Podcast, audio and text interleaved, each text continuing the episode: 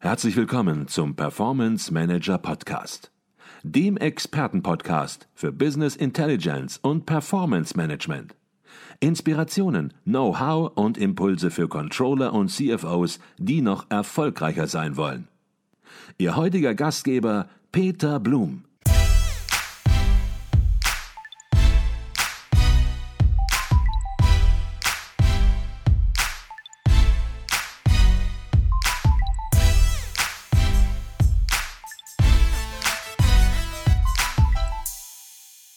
Herzlich willkommen im Performance Manager Podcast. Mein Name ist Peter Blum. Ich bin Geschäftsführer der Business Intelligence Beratung Advisio Consult und Ihr Gastgeber im Podcast.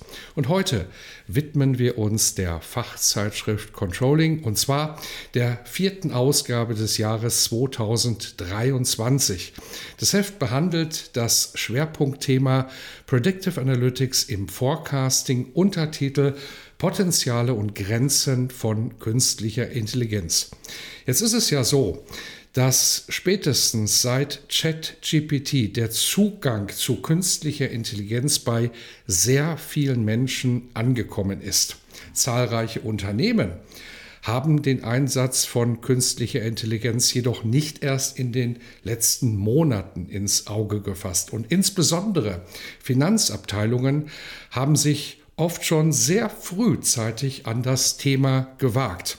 Und das illustrieren auch die Beiträge in der aktuellen Ausgabe des Heftes Controlling eindrucksvoll und zeigen auf, welch enormes Potenzial in KI-basierten Tools im Bereich des Forecasting steckt.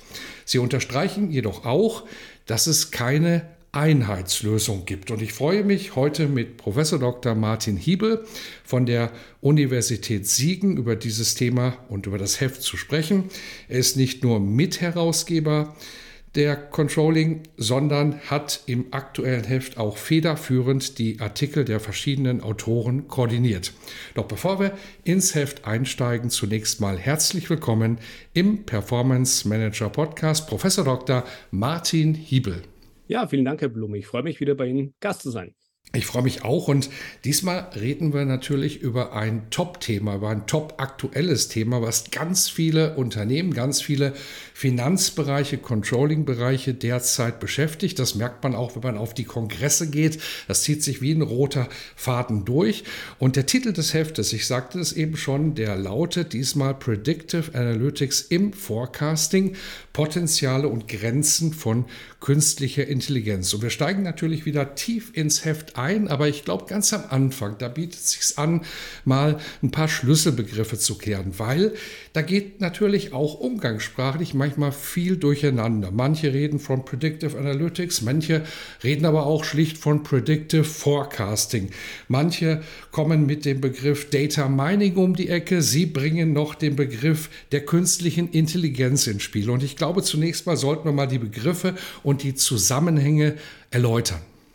Ja, sehr gerne. Ähm, also ich hoffe, ich kann das sozusagen korrekt erläutern, aber ich gebe Ihnen zumindest meine Sichtweise auf den Begriff. Ich glaube, das sind sich auch nicht alle Autorinnen und Autoren ganz einig. Aber für mich ist äh, jetzt Predictive Analytics zunächst mal ein Zweig, ein Zweig sozusagen im größeren Reigen der Business Analytics. Da gibt es ja eher zurückschauende äh, Analysemethoden und eher vorausschauende Analysemethoden. Sie hatten vorher auch Data Mining angesprochen. Das ist für mich eher so eine Form von einer zurückschauenden Analyse. Ich schaue quasi meine Ist-Daten, ob ich gewisse Muster oder sonstige Erkenntnisse da ableiten kann daraus. Hingegen bei Predictive Analytics bin ich eher in der vorausschauenden Sichtweise. Das heißt, ich versuche aufgrund von bestehenden Daten irgendwie in die Zukunft zu blicken. Und äh, Insbesondere eine wichtige Form von Predictive Analytics ist aus meiner Sicht eben das Predictive Forecasting, dass ich eben versuche, aufgrund von Vergangenheitsdaten im weitesten oder meistens Vergangenheitsdaten eben nach vorne zu blicken. Zum Beispiel, wie wird meine Liquidität in sechs Monaten aussehen? Wie wird mein Umsatz im nächsten Geschäftsjahr aussehen? Und für dieses Forecasting, das hat man ja lange Zeit eher manuell gemacht oder mit Expertenwissen gemacht. Und inzwischen ist eben hier auch die Technik relativ weit fortgeschritten, insbesondere auch auf Basis eben von künstlicher Intelligenz. Und manche Unternehmen oder viele Unternehmen experimentieren inzwischen schon auch mit äh, künstlicher Intelligenz, um ihm hier das Predictive Forecasting zu verbessern ja, und äh, einerseits schneller zu machen, andererseits aber auch die Prognosegüte zu erhöhen. Das heißt, KI ist hier sozusagen eine Möglichkeit, eine technische Lösung, wie man das inzwischen noch effizienter und noch genauer machen kann, dieses Forecasting. An dieser Stelle eine kurze Unterbrechung in eigener Sache. Wir bei Advisio erweitern unser Consulting-Team. Wenn Sie Business Intelligence Tools und Projekte in der Praxis erleben möchten, dann werden Sie Teil unseres Teams und bewerben sich als Consultant, Junior Consultant oder auch für ein Praktikum. Alle Informationen finden Sie unter www.advisio.de slash Karriere. Ich freue mich auf unser Kennenlernen und weiter geht's im Podcast. Mhm. Jetzt ist es ja so, dass das aktuelle Schwerpunktthema die Ergebnisse eines Arbeitskreises der Schmalenbach-Gesellschaft ja, reflektiert wiedergibt. Und dieser Arbeitskreis, äh, den gibt es seit 2020 und der beschäftigt sich intensiv mit den Potenzialen und Grenzen von Predictive Analytics im Forecasting von Cashflow und Zahlungsbeständen. Das heißt, man sieht deutlich, das Thema ist nicht erst in diesem Jahr, im letzten Jahr entstanden, sondern man hat schon sehr frühzeitig erkannt, auch äh, in Arbeitskreis der Schmalenbach-Gesellschaft, dass es ein ganz, ganz entscheidendes und wichtiges Thema wird.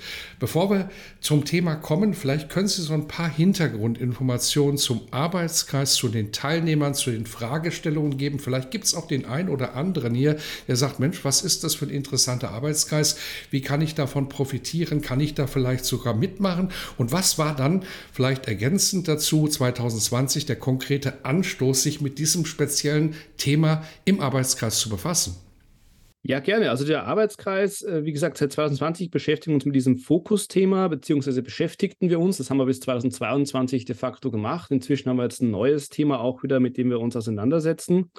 Der Arbeitskreis an sich besteht sogar schon wesentlich länger. ist einer der, der ältesten Arbeitskreise der Schmagenbach-Gesellschaft. Seit 1982 besteht der Arbeitskreis bereits und mit eigentlich einer relativ gleichbleibenden Agenda. Und die Agenda ist einfach ein Austausch zwischen Praxis und Wissenschaft, in dem Fall zum Thema Finanzierungsrechnung. Das heißt, wir beschäftigen uns hier mit allen möglichen Themen, die mit Cashflow-Steuerung oder Cashflow-Rechnung allgemein zu, zu tun haben. Und wir haben da immer ein Fokusthema und für die letzten drei Jahre war das eben das Fokusthema, dieses Thema Predictive Analytics im Forecasting. Der Arbeitskreis ist eben circa hälftig sozusagen bestückt mit Vertreterinnen aus der Praxis und andererseits Vertretern aus der Wissenschaft.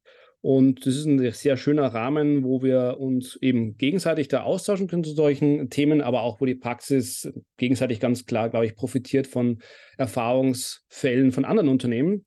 Und in unserem Arbeitskreis, da sind Vertreter von vielen auch sehr großen Unternehmen aus Deutschland dabei, also etwa Siemens, Bayer, BASF, auch mittelständische Unternehmen wie, wie ZF oder eher mittelständische Unternehmen wie ZF sind da äh, im Arbeitskreis enthalten.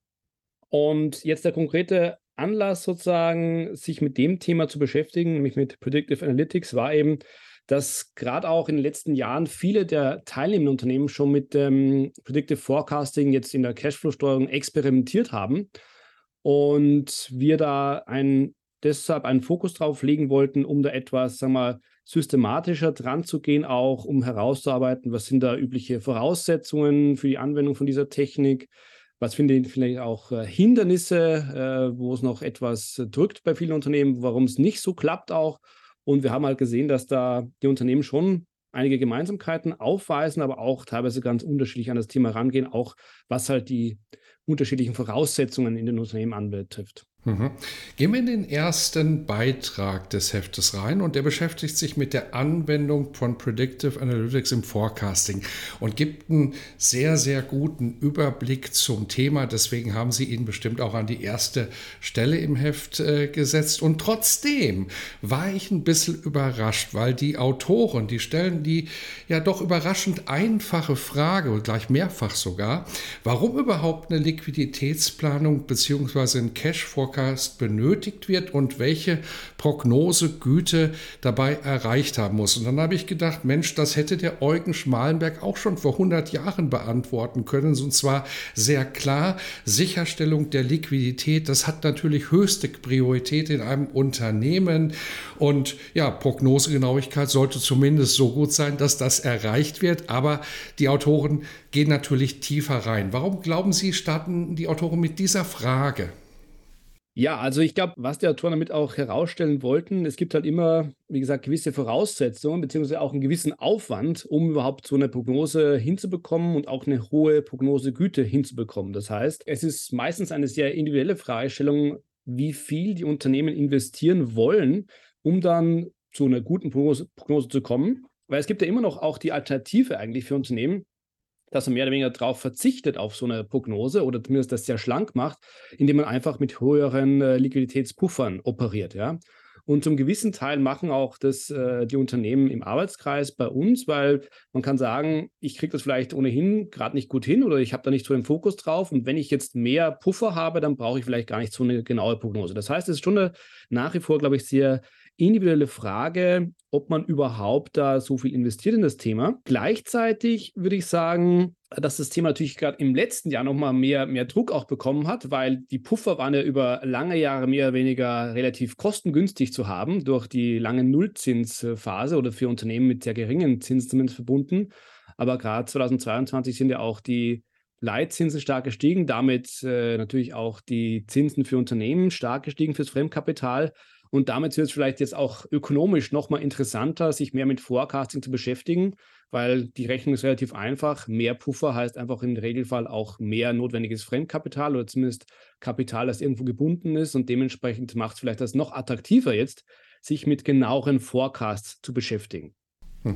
Jetzt greifen die Autoren im ersten Beitrag auch nochmal die drei Typen, sag ich mal, von Business Analytics auf und unterscheiden Descriptive, Predictive und Prescriptive Analytics. Vielleicht können Sie die Begriffe auch nochmal erläutern und die Unterschiede ganz klar aufzeigen.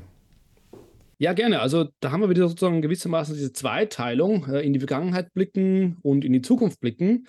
Und die trennen jetzt quasi hier zwischen Descriptive schon mal, das ist eher in die Vergangenheit blickend, wo ich quasi beschreiben versuche, was ist überhaupt passiert in der Vergangenheit. Es gibt teilweise auch noch den Begriff von Diagnostic äh, Analytics, der blickt auch eher in die Vergangenheit, wo ich erstmal herausfinden möchte, was ist überhaupt passiert bei mir im letzten Geschäftsjahr, im letzten Quartal und vielleicht auch noch, warum ist es passiert. Das, warum geht eher mehr in die Freistellung Diagnostik. Aber blickt auf jeden Fall zurück in die Vergangenheit, das heißt auf Ist-Daten. Hingegen Predictive und Prescriptive, die blicken eben in die Zukunft. Und der Unterschied zwischen beiden ist quasi bei Predictive möchte ich wissen, etwa wie wird eine gewisse Lage sein in der Zukunft, in sechs Monaten, in zwölf Monaten, wie wird mein Umsatz sein im nächsten Geschäftsjahr, wie wird meine Liquiditätsausstattung sein im nächsten Geschäftsjahr. Da blicke ich sozusagen in die Zukunft, was wird sozusagen passieren in der Zukunft. Bei Prescriptive, da gehe ich sogar noch einen Schritt weiter, darauf aufbauen, quasi auf Predictive, wenn ich weiß, was passieren wird, würde mir bei Prescriptive Analytics die Technik dann auch noch Vorschläge machen, was denn dann zu tun ist oder wie zu reagieren ist auf diese zukünftigen Situationen. Also nochmal mehr eigentlich eine, eine aktivere Rolle einnehmen hier die Prescriptive Analytics. Mhm. Und wenn man weiß, wie gut Predictive Analytics inzwischen schon funktioniert und wie sich Predictive Analytics weiterentwickelt hat, vor allen Dingen ja in den letzten Monaten, muss man fast schon sagen, äh, ein, zwei Jahren, dann merkt man natürlich auch, wie Prescriptive Analytics in den nächsten Jahren auch immer wichtiger wird und qualitativ wahrscheinlich auch deutlich äh, ja, sich verbessern wird. Darauf kommen wir vielleicht ganz am Ende nochmal äh, zurück. Jetzt möchte ich aber nochmal auf die Frage der Autoren zu sprechen kommen. Die fragen, mhm. warum eine Liquiditätsplanung, warum überhaupt ein Cash Forecast und welche Prognosegüte soll erreicht werden? Was ist denn die Antwort und was sind die Schlussfolgerungen der Autoren? Naja, ich glaube, was der, was der Beitrag ganz gut aufzeigt, ist, dass das schon attraktiv ist alles, ja, dass man durch da gewisse Benefits äh, generieren kann. aber dass ich mir auch natürlich überlegen muss als Unternehmen, dass ich schon äh, eine Reihe von Voraussetzungen erfüllen muss, um das gut hinzubekommen. Ja? Und die Voraussetzungen werden, glaube ich, da ganz schön zusammengetragen. Äh, einerseits sind es, wie die Autoren das nennen, organisatorische, andererseits prozessuale Voraussetzungen. Das heißt, ich muss überhaupt mal erst in der Lage sein, gewisse äh, Dinge gut drauf zu haben. Und dazu zählt insbesondere auch eine relativ gute bestehende IT-Landschaft. Das heißt, ich kann jetzt nicht erwarten, dass wenn ich mir jetzt überlege, ich möchte jetzt da Predictive Analytics anwenden, dass ich so ähnlich wie bei ChatGPT einfach sozusagen ins Internet gehe und da irgendwas eintippe und dann spuckt mir die Maschine automatisch aus, dein Cache-Bestand wird demnächst bei so und so vielen Milliarden liegen. So einfach ist das leider nicht, sondern hier braucht man eben sehr gute historische Datenbestände in der Regel. Und das zeigen auch die weiteren Beiträge im, im Heft, dass man da ganz schön viel Zeit investieren muss in der Regel, um das gut aufzubereiten. Ja, und das haben nicht alle Unternehmen. Erstmal haben die nicht eine, unbedingt eine harmonische Datenlandschaft und eine harmonische Datenbankenlandschaft, ja, sondern sehr viel unterschiedliche Datenbanken, teilweise aus historischen äh, Gründen im Einsatz. Äh, das ist schon mal eine, sozusagen eine große, große Herausforderung, die man meistern können muss.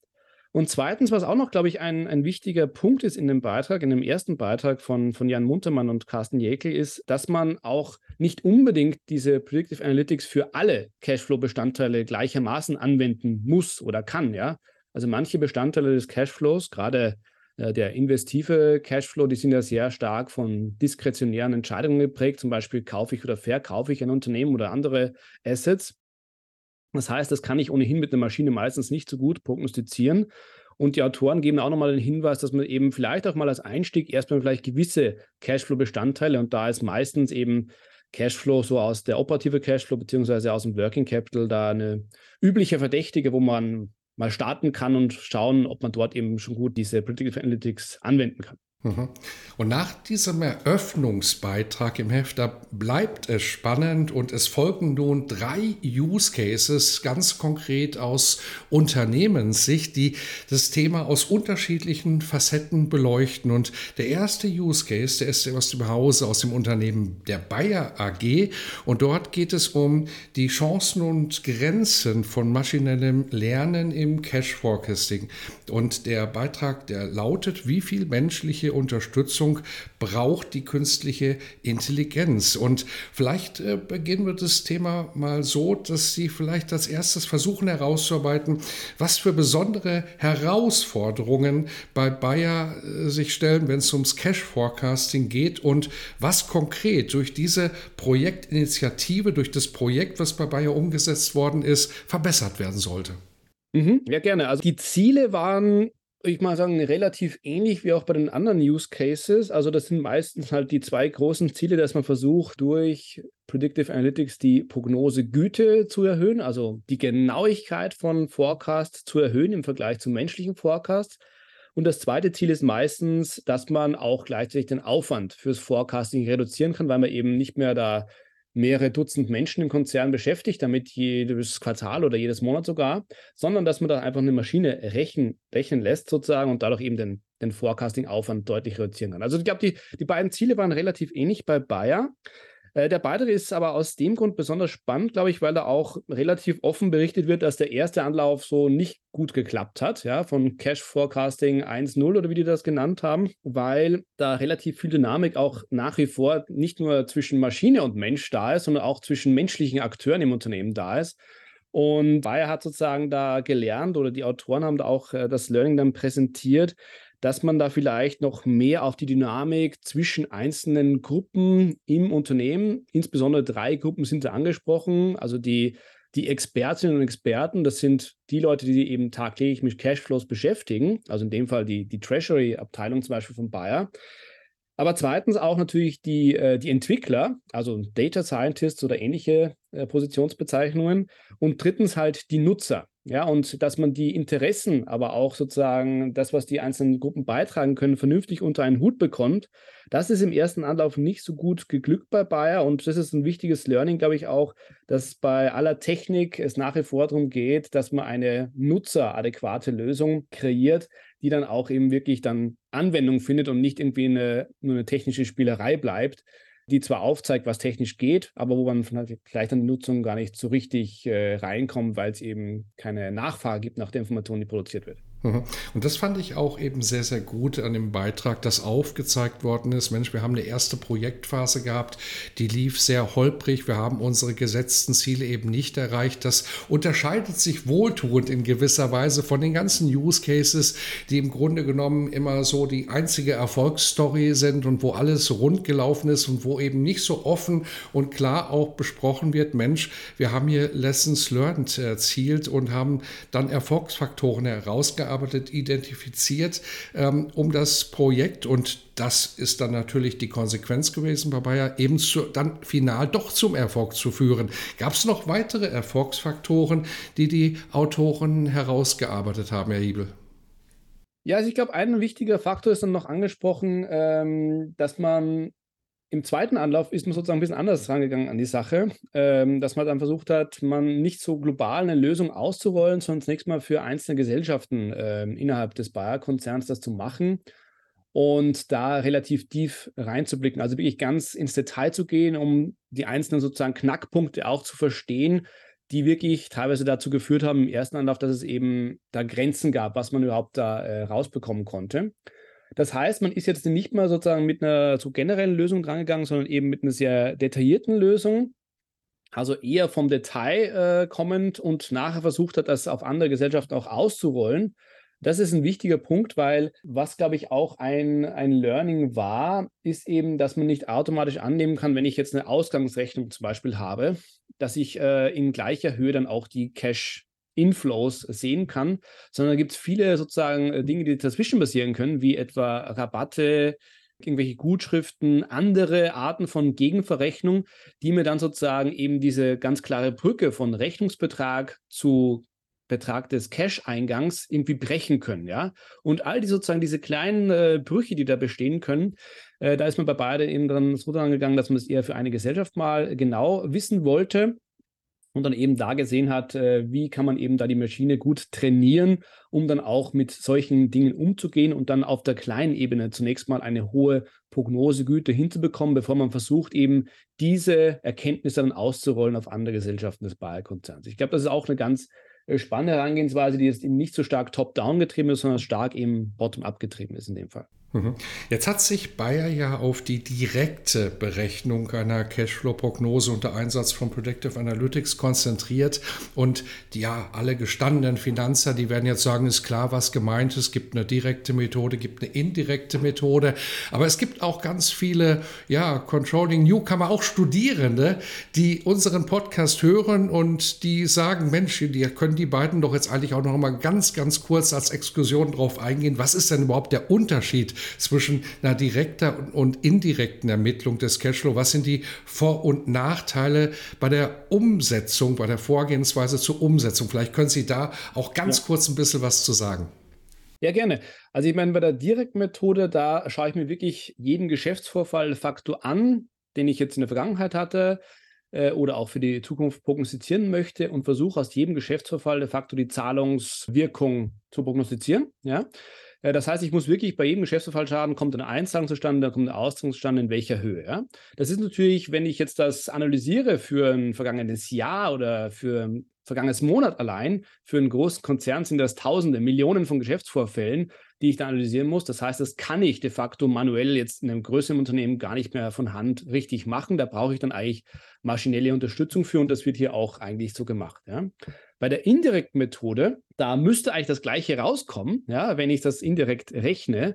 Äh, da geht man aber so vor, dass man das quasi ableitet aus der Erfolgsrechnung üblicherweise, aus einer G&V jetzt für die Ist-Betrachtung, also für das letzte Jahr. Das heißt, ich passe meine G&V an. Ich starte da vom, vom Jahresüberschuss und passe eben den Jahresüberschuss an, um gewisse Effekte, die jetzt da im Jahresüberschuss drinstecken, die zum Beispiel nicht zahlungswirksam sind, wie Abschreibungen, ja, und ich nehme andere Vorfälle hinzu, die schon zahlungswirksam sind, aber andererseits nicht erfolgswirksam sind, also nicht in die G&V reingehen, wie etwa Bewegungen im Working Capital. Ja? Also was Forderungen betrifft, Forderungsabbau, Forderungsaufbau oder auch auf der Passivseite bei den Verbindlichkeiten. Das heißt, ich habe da auch Cash-Wirkungen, die aber nicht in der G&V sich niederschlagen unbedingt.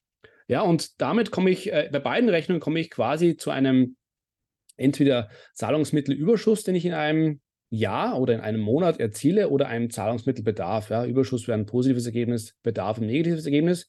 Im Prinzip müsste bei beiden das Gleiche rauskommen. Ja?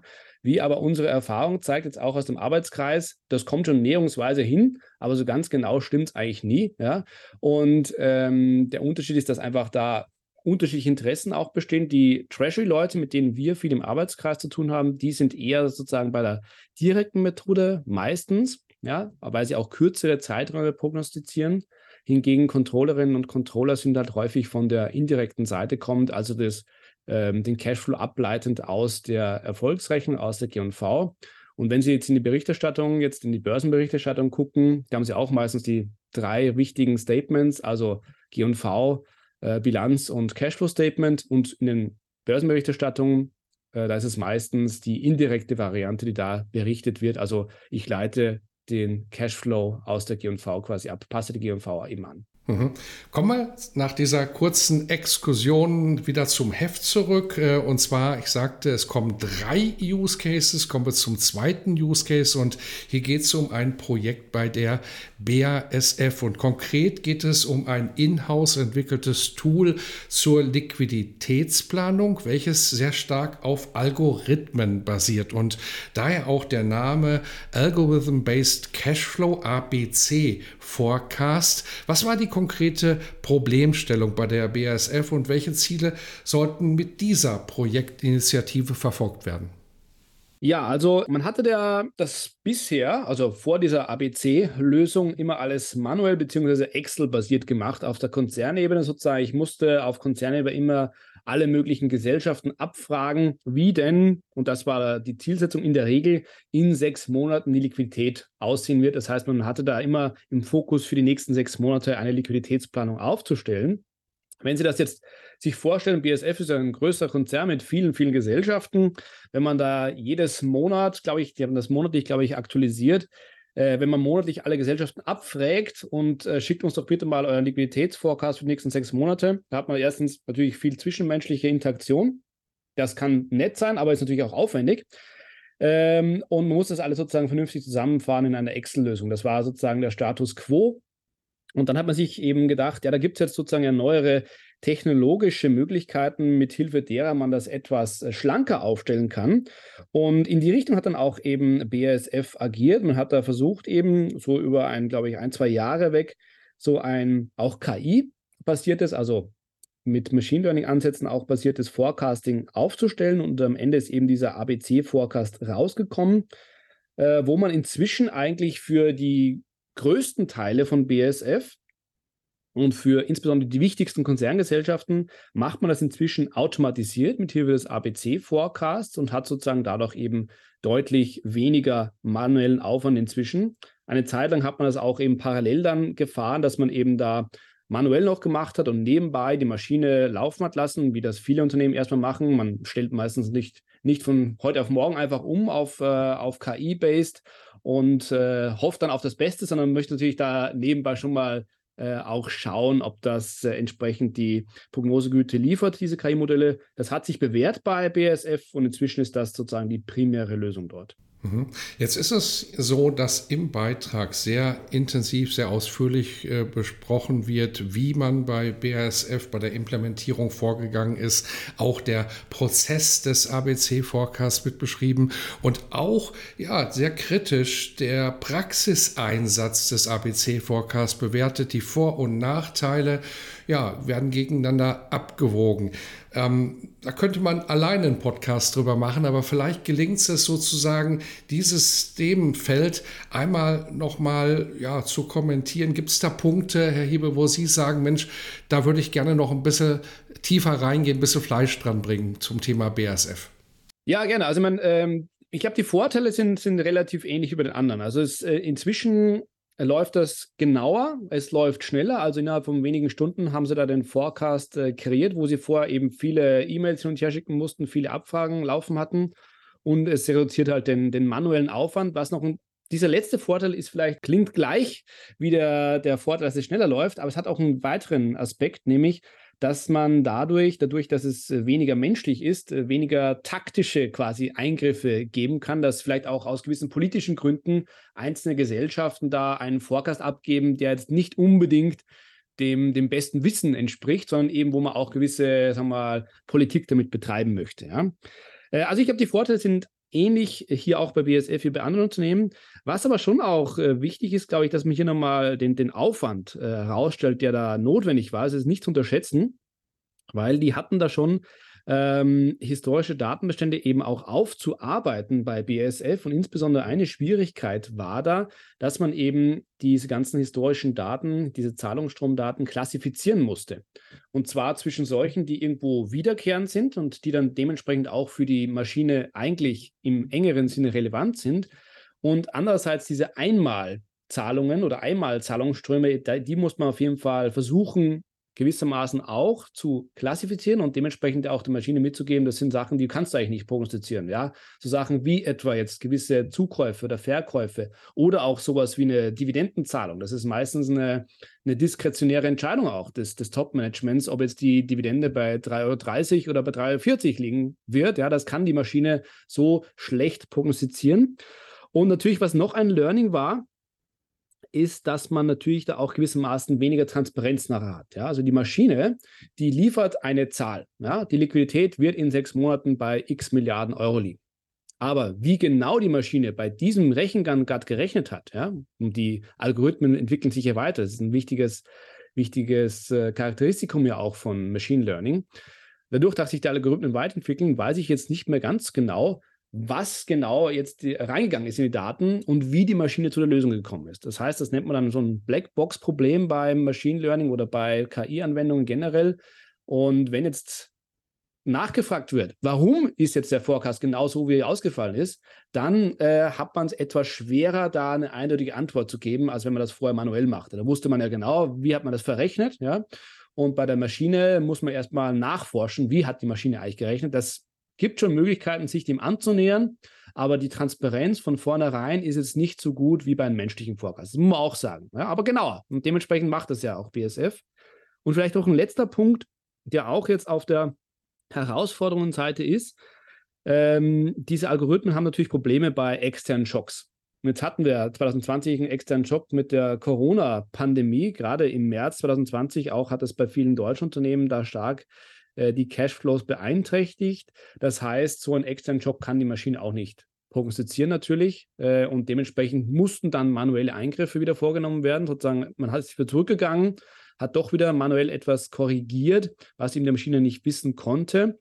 Das hat aber zur Folge, dass man eigentlich die Notwendigkeit hat als Unternehmen, da auch dieses Expertenwissen nach wie vor aufrechtzuerhalten. Ja, also einfach nur die Maschine rechnen lassen und zu sagen, die wird das schon machen, äh, ist etwas zu knapp wahrscheinlich, weil man eben dann in solchen Extremsituationen, bei externen Schocks eben, dann vielleicht nicht mehr so genau weiß, wie jetzt genau das Forecasting funktionieren würde, wenn ich es jetzt manuell machen müsste.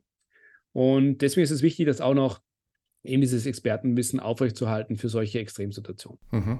Kommen wir zum dritten Use Case im Heft. Dort mhm. geht es um das Unternehmen Siemens und dort wird eine neue Facette aufgemacht, denn häufig ist es so, dass Predictive Analytics natürlich nicht sozusagen alles ist, was gemacht wird, sondern es ist meistens eingebunden in eine Digitalisierungsstrategie auch des Finanzbereiches und Predictive Analytics ist dann eben nur ein Baustein dieser ganzheitlichen ganzheitlichen Digitalisierungsstrategie. Das wird bei BASF nicht anders sein als bei der Bayer AG. Nur bei Siemens wird das ein bisschen herausgearbeitet im Beitrag. Vielleicht äh, sollten wir einfach mal auf die Digital Finance Roadmap zu sprechen kommen. Wie ist die bei Siemens aufgebaut?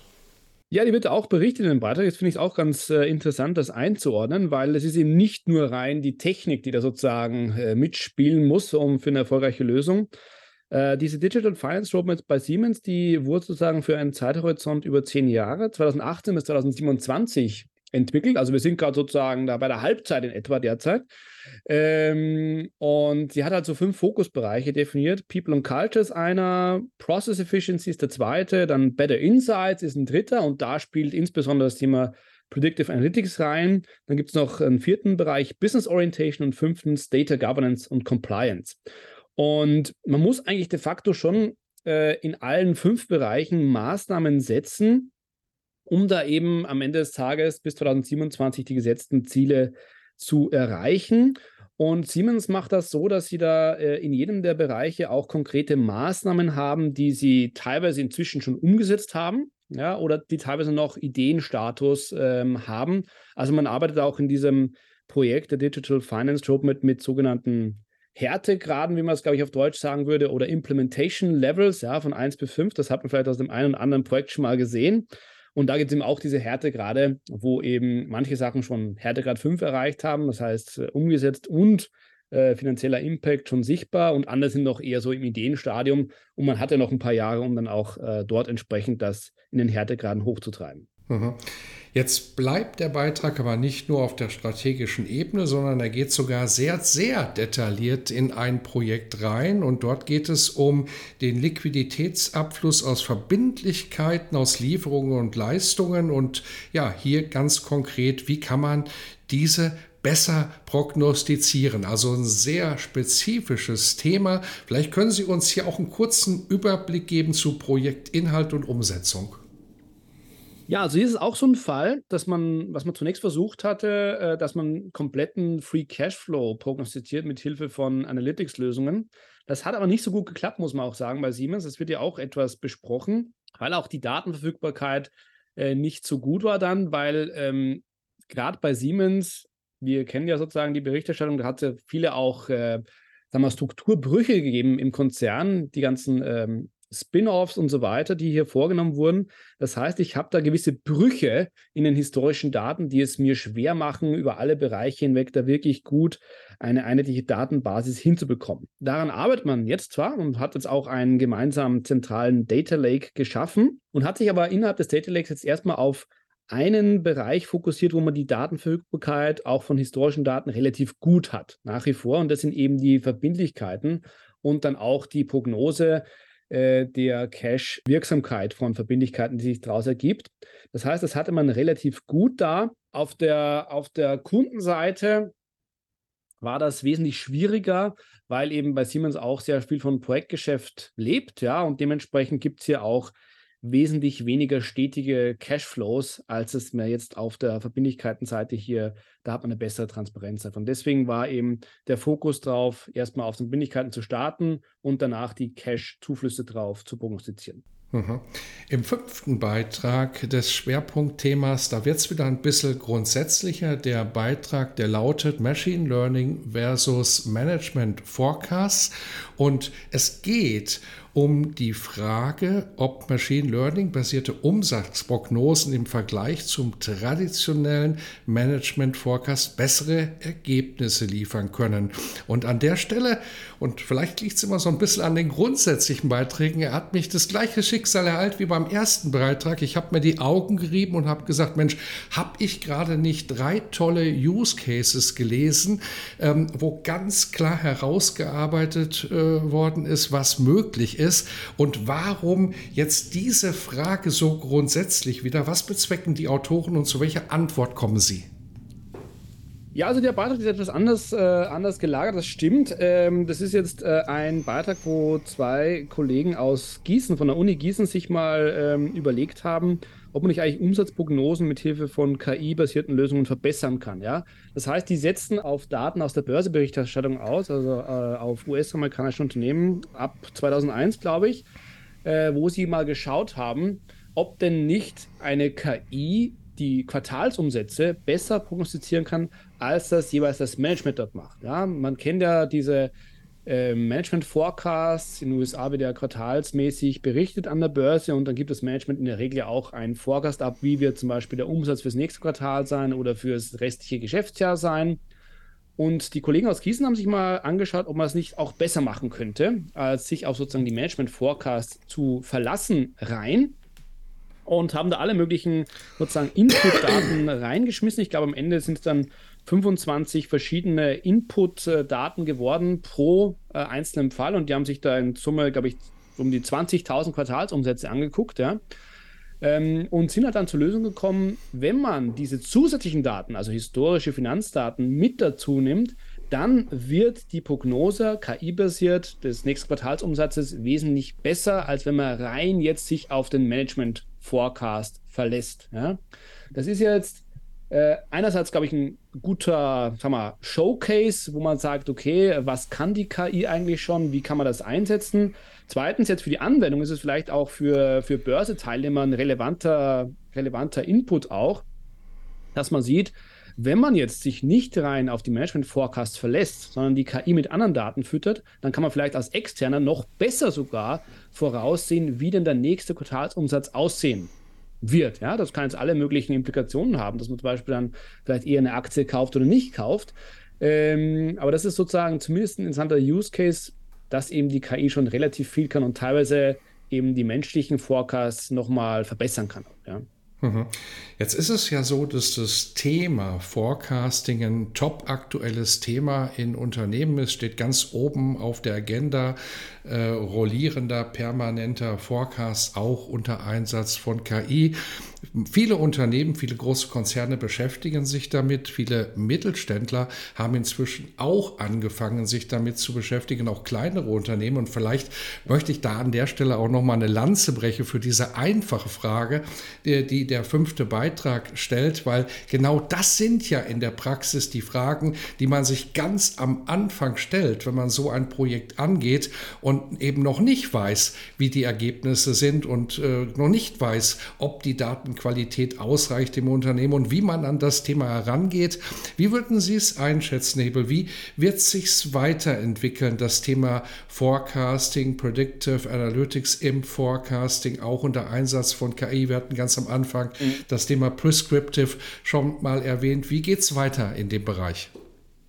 Ja, also ich würde das mal, das mal äh, etwas auch nicht ganz so optimistisch sehen, wie vielleicht das äh, man technisch sehen könnte. Also ich glaube, diese Use Cases haben gezeigt, dass schon eine ganze Reihe von Voraussetzungen da sein müssen. Also es war natürlich immer schon spannend, irgendwie in die Zukunft zu blicken. Ja, mal für welches Unternehmen wäre es nicht spannend zu wissen, was in sechs Monaten oder in zwölf Monaten der Fall sein wird. Das ist natürlich immer attraktiv und daher glaube ich, wird das auch ein heißes Thema bleiben. Ich glaube, äh, wo äh, auch die Beiträge aus dem Schwerpunktheft, aber auch, glaube ich, in der Praxis häufig nochmal der Blick drauf zu richten sein wird, ist auch auf das Thema äh, Datenqualität oder äh, Datenverfügbarkeit intern, ähm, weil da sehen wir auch bei einer Reihe von Use Cases eben in, diesen, in diesem Heft, dass es eben nicht von vornherein so gegeben ist, dass ich alle Daten harmonisch in gleicher Struktur gegeben habe und auch irgendwie für fünf oder sechs oder noch länger, längere Jahre zurückblickend da habe. Und ich brauche schon ein paar Jahre an historischen Daten wahrscheinlich. Also da müssen, glaube ich, viele investieren nochmal in Datenqualität, Datenharmonie, Datenverfügbarkeit, gerade die größeren Unternehmen. Wir hatten den Siemens-Case da vorhin angesprochen, wird auch im Beitrag erwähnt, die hatten oder haben nach wie vor 80 verschiedene ERP-Systeme im Konzern, was natürlich nicht gerade leichter macht, irgendwie gemeinsame Datenbasis zu haben. Und gerade da glaube ich, da sind manche kleinere Unternehmen durchaus vielleicht sogar im Vorteil, ja, weil die haben eben nicht für 80 ERP-Systeme, sondern vielleicht nur eins oder vielleicht mal zwei. Und dementsprechend ist da eine harmonische Datenbasis vielleicht eher gegeben, wenn das schon ein paar Jahre im Laufen ist. Das ist gerade, glaube ich, für kleine Unternehmen durchaus eine Chance, da auch äh, in diesen Bereich zu gehen, weil man vielleicht auch bessere Voraussetzungen hat als die großen Konzerne, die wir hier in dem Heft im Fokus hatten. Ja. Und äh, von daher, glaube ich, wird das Thema schon nochmal Fahrt aufnehmen. Aber man sieht, dass die meisten Unternehmen, auch diese großen DAX-Konzerne, mit Ausnahme von BSF, noch nicht in der Lage sind, eigentlich hier große Bestandteile des, des Cashflows, was wir uns jetzt angeguckt haben, wirklich maschinell zu prognostizieren. Das heißt, ich glaube, die nächsten Jahre werden schon noch in die Richtung weitergehen, das weiter auszurollen und zu versuchen, auf größere Bestandteile des Cashflows oder auch natürlich auf andere Rechnungen, jetzt auch auf G&V-Daten natürlich, erstmal auszurollen und wirklich eine gute Lösung zu haben, das einigermaßen sauber zu prognostizieren. Was das Thema Prescriptive anbelangt, da bin ich noch etwas skeptisch, ob das jetzt äh, so gut angenommen wird. Äh, wir haben hier schon gesehen beim Thema Predictive, dass man so ein Blackbox-Problem teilweise hat, auch etwas vielleicht ähm, Akzeptanzprobleme hat. Ich glaube, beim Thema Prescriptive werden die Akzeptanzprobleme noch deutlich ausgeprägter sein, weil äh, der Punkt ist, das ist ja eine sozusagen eine Idee sozusagen zu sagen, wie wird die Liquidität in sechs Monaten aussehen. Aber wenn ich dann auch noch Maßnahmen mir vorschreiben lasse aus der Maschine, dann ist natürlich die spannende nächste Frage, ja, wer wird denn verantwortlich sein für die Umsetzung der Maßnahmen, beziehungsweise welchen Bonus wird das im Zweifelsfall auch betreffen? Und da sind vielleicht viele Führungskräfte weniger gewillt, um zu sagen, ich äh, committe mich auf Ziele, die mir von der Maschine vorgegeben worden sind, sondern ich möchte schon auch irgendwie selbst Mitspracherecht haben, was ich eigentlich im nächsten Jahr plane zu tun. und lasse mich dann auch daran messen. Aber nur daran gemessen zu werden, was die Maschine prognostiziert oder vorschreibt, im Sinne von äh, Prescriptive, da glaube ich, gibt es noch ein paar so, sagen wir auch menschliche Barrieren dagegen, die jetzt noch nicht äh, den Einsatz wahrscheinlich befördern. Mhm. Jetzt werden uns manche zugehört haben und äh, denken, Mensch, das ist genau das aktuelle Thema bei uns im Unternehmen und ich muss das im Heft nachlesen. Das kann man natürlich, man kann das Heft käuflich erwerben. Wir werden den Link entsprechend äh, zu einer Webseite zum Beck Verlag in den Show Notes ähm, auch entsprechend verdrahten. Und der Beck Verlag macht sogar noch ein spezielles Angebot für alle die, die sagen, Mensch, ich muss das erstmal austesten, bevor ich es abonniere.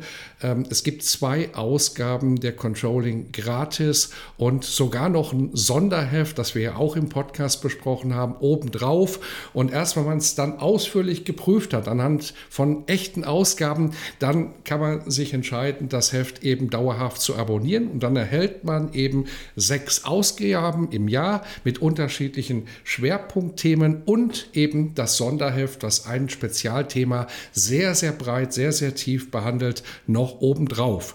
Und nach einem Heft ist immer vor einem Heft. Wir haben heute das Heft Nummer 4 des Jahres 2023 besprochen. Es wird ein fünftes Heft geben. Worum geht es da und wann erscheint es? Ja, das, äh, das fünfte Heft erscheint dann so circa in, äh, in zwei Monaten dann wieder. Also wir haben dann äh, alle zwei Monate ein neues Heft und das wird sich dem Thema Planung und Steuerung von Business Ecosystems äh, widmen. Also es geht um hier Ökosysteme. Einerseits geht es halt darum, äh, wie man in so Ökosystemen auch eine, eine kundenzentrierte Wertschöpfung hinbekommt aus dem Ökosystem raus. Andererseits aber auch mal äh, etwas ein anderes Thema, die rechtliche Gestaltung von solchen Ökosystemen ist ja manchmal so ein Knackpunkt ja, zwischen verschiedenen Unternehmen. Und da wird auch diese rechtliche Dimension beleuchtet in einem Beitrag. Und drittens ist es auch noch so, dass man dann ähm, gerade das Thema, was wir jetzt hatten, äh, was dort auch natürlich ein Thema ist, nämlich die gemeinsame Nutzung von Daten. Das heißt, wie man kann man in so einem Ökosystem Daten vielleicht auch teilen und gemeinsam nutzen. Da gibt es auch gewisse Knackpunkte und das wird auch da äh, in einem Beitrag aus dem nächsten Heft dann thematisiert. Mhm. Hört sich auch wieder sehr, sehr spannend an und auch sehr praxisnah, denn das sind ja auch wieder genau die Themen, mit denen man sich in unterschiedlichen Bereichen im Unternehmen gerade beschäftigt. Also freuen wir uns auch schon auf das Heft Nummer 5, was dann im Herbst erscheinen wird. Das war Professor Dr. Martin Hiebel. Wir haben über die vierte Ausgabe des Jahres 2023 der Fachzeitschrift Controlling gesprochen mit dem Thema Predictive Analytics im Forecasting, Potenziale und Grenzen von künstlicher Intelligenz. Herzlichen Dank für Ihren Beitrag zum Heft. Vielen Dank, hat viel Spaß gemacht.